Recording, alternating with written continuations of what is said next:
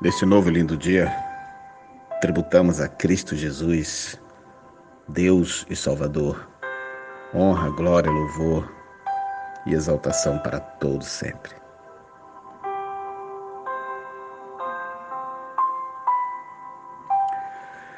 Deus ainda te incomoda?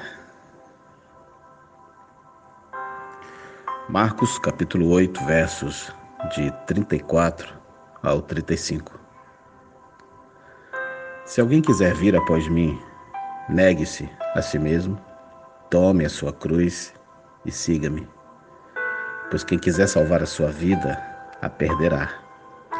Mas quem perder a vida por minha causa e pelo Evangelho, a salvará.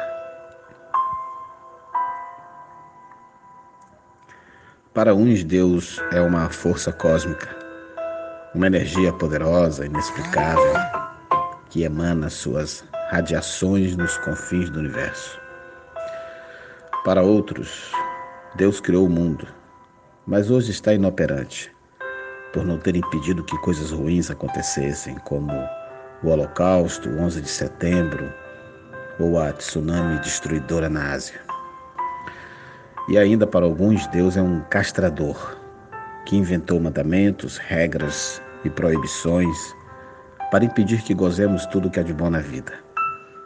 Já em outro extremo, há os que veem em Deus uma divindade tão amorosa que ele não faz conta de nossos erros, tropeços e pecados. É, enfim, um Deus bonzinho, que lá no Antigo Testamento foi severo, mas que agora se arrependeu. Não é difícil perceber que, embora desconheçam tanto a natureza e o caráter divinos narrados nas Escrituras, as pessoas estão em busca de uma espiritualidade, qualquer uma, para fruir de suas bênçãos e benesses, mas nem sempre desejam aquele que as originou. O povo tem fome de quê? Certamente não é do Deus de Abraão, Isaac e Jacó, nem tampouco de Jesus de Nazaré. Em primeiro lugar, o povo busca sensações prazerosas, por isso, a avaliação que fazem de nossas reuniões de fé sempre se dá no campo estético. E assim escutamos coisas do tipo: gostei, bonita apresentação, bela mensagem. Ou ainda no campo da sensação: senti uma coisa gostosa ali. Sem dúvida que a presença divina pode proporcionar tudo isso, mas um verdadeiro encontro com o eterno não fica só na sensação. A vida inteira é tocada. É duvidoso afirmar que a maioria das pessoas que procuram uma instituição religiosa ou auxílio de um pastor estejam de fato buscando um Deus que reine em suas vidas, que controle seu humor, que dirija seus sonhos e conceda-lhes uma virada existencial. Não. Desde que a igreja atenda alguns de seus problemas pontuais, está tudo bem. E isso por vezes independentemente de qualquer fé em Deus. Quando vejo nas noites de domingo tantas igrejas repletas de fiéis, braços levantados, entoando cânticos de vitória, custa-me crer que estejam de fato buscando ao Deus Trino, Santo e Soberano. Vamos comprovar? Eliminem-se as promessas de cura, de emprego, de restauração de problemas, e aquele local se esvaziará. Experimente-se num espaço de grande aglomeração de fé alterar o cardápio que será oferecido à multidão.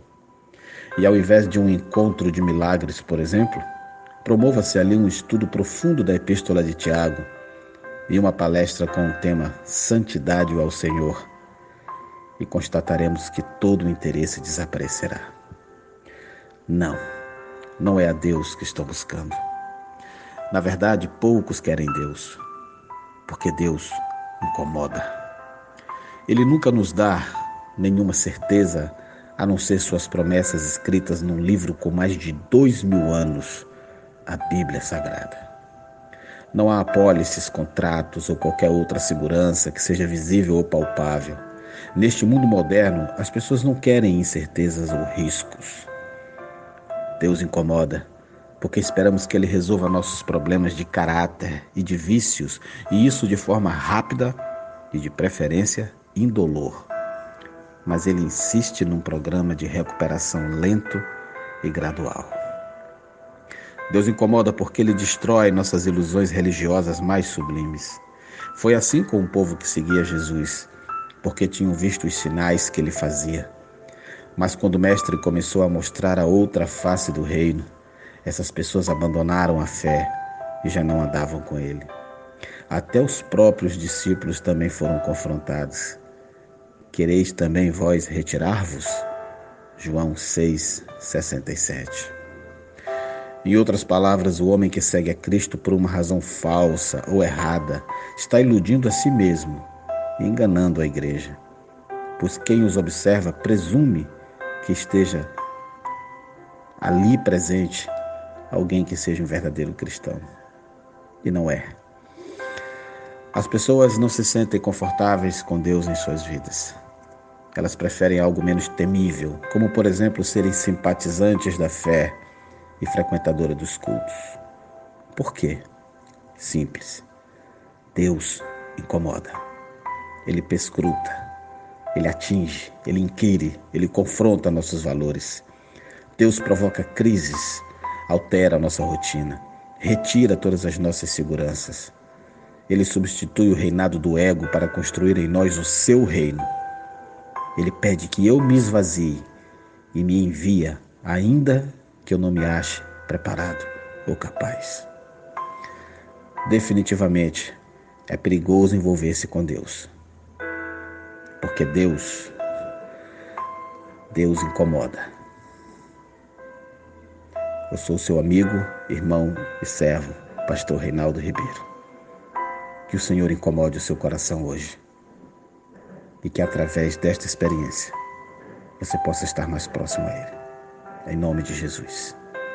Amém.